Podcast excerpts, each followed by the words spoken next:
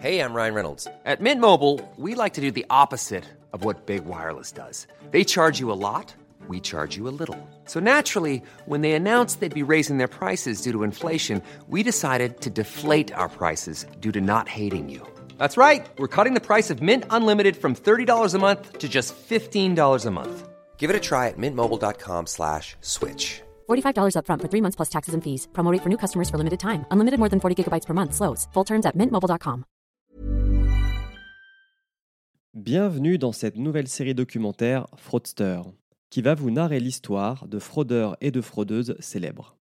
Puisqu'il et elle ont besoin d'argent, mais surtout de gloire et de reconnaissance, il et elle ont repéré une faille dans un système, puis se sont engouffrés dedans, les deux pieds en avant.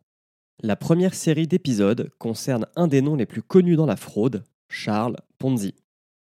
Dans ce troisième épisode, Charles va découvrir comment construire sa propre pyramide. Bon épisode à vous. Monsieur Madoff a été arrêté jeudi 26 par le millions de dollars qui le ont été soupçonne volés d'être à par la mise en place à la d'euros. TVA sur le quota d'émission 1,9 milliards d'euros. A coûté près de de 1 Dieselgate a coûté plus de 30 milliards de d'euros au groupe. Volkswagen.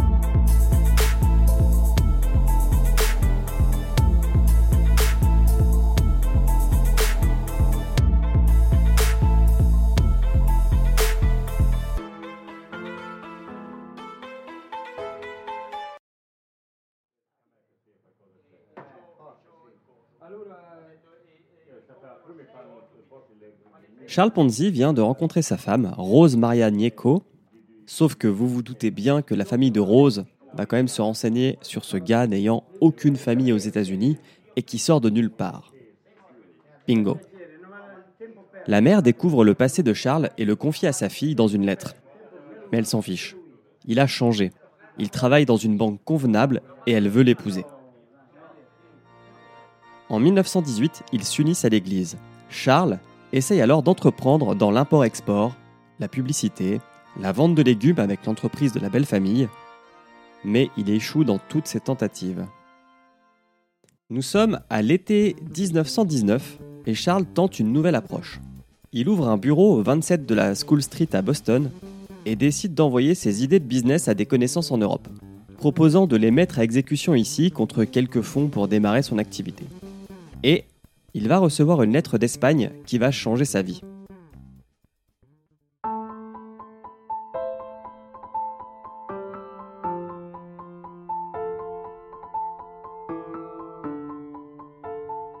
Une société espagnole est intéressée par un de ses concepts. Et pour que Ponzi puisse répondre, la société joint un coupon réponse international, dit IRC en anglais. C'est un papier qui permet d'échanger dans son bureau de poste un timbre international pour envoyer une lettre. Ponzi se renseigne sur ce document, part à la poste et revient avec un timbre américain, qui vaut plus que la valeur de l'IRC espagnol. Et vous vous doutez bien que ça fait tilt dans sa tête. Il commence à chercher en Europe le prix des différents coupons réponses pour identifier les meilleures marges, car ce coupon a été créé en 1907 et que nous sommes maintenant en 1919. La Première Guerre mondiale a eu lieu et elle a eu un énorme impact sur le marché des devises. En 1907, un coupon vaut 28 centimes. Seulement, l'inflation et la guerre ont créé des déséquilibres.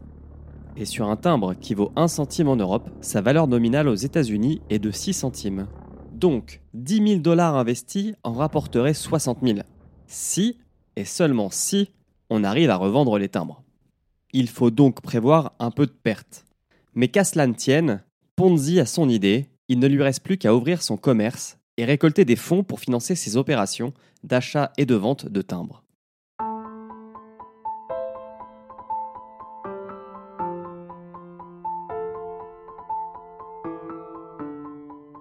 Et pour trouver des fonds, cela s'avère plus compliqué que prévu.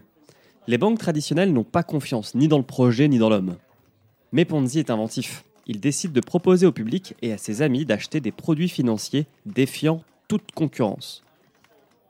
Investissez 100 dollars dans ma société et je vous retourne 150 dans 45 jours ou 200 dans 90.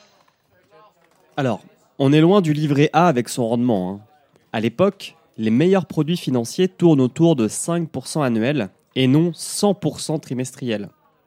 La Chambre de commerce de Boston ainsi que la Poste américaine viendront auditer la société pour s'assurer que tout est en ordre. Et légalement, elle l'est. Puisque son business se base sur l'achat-vente d'IRC. Maintenant qu'il a les fonds de ses épargnants dans la poche, Ponzi peut ouvrir sa société, la Securities Exchange Company, en janvier 1920. Le premier mois, 18 investisseurs achètent des produits pour 1800 dollars, moins qu'espéré.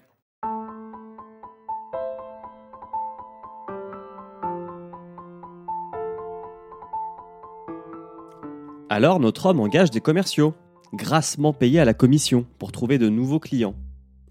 En février, 5000 dollars. En mars, 25 000 dollars. En juin, 2,5 millions de dollars. Tout le monde veut acheter des produits à Ponzi. Et tout le monde croit que la recette vient des coupons réponses. On verra plus tard qu'il n'en est rien. En juillet 1920, on estime que la société de Ponzi engrange 1 million de dollars par semaine et que lui-même se sert allègrement dans la caisse pour ses propres plaisirs. S'il ne le sait pas encore, la fin de la partie est déjà proche pour lui.